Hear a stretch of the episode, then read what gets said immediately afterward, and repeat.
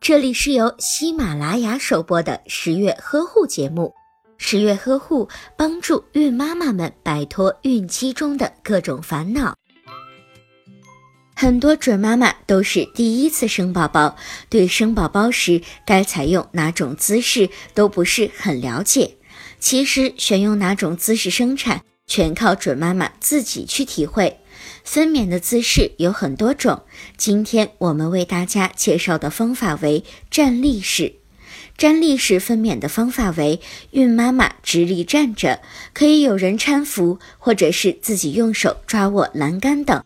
这种分娩姿势的优点是，这样可以充分利用重力的作用。让先露部直接压迫子宫下段的宫颈部，可以反射的使子宫收缩强而有力，有效的缩短第二产程的时间。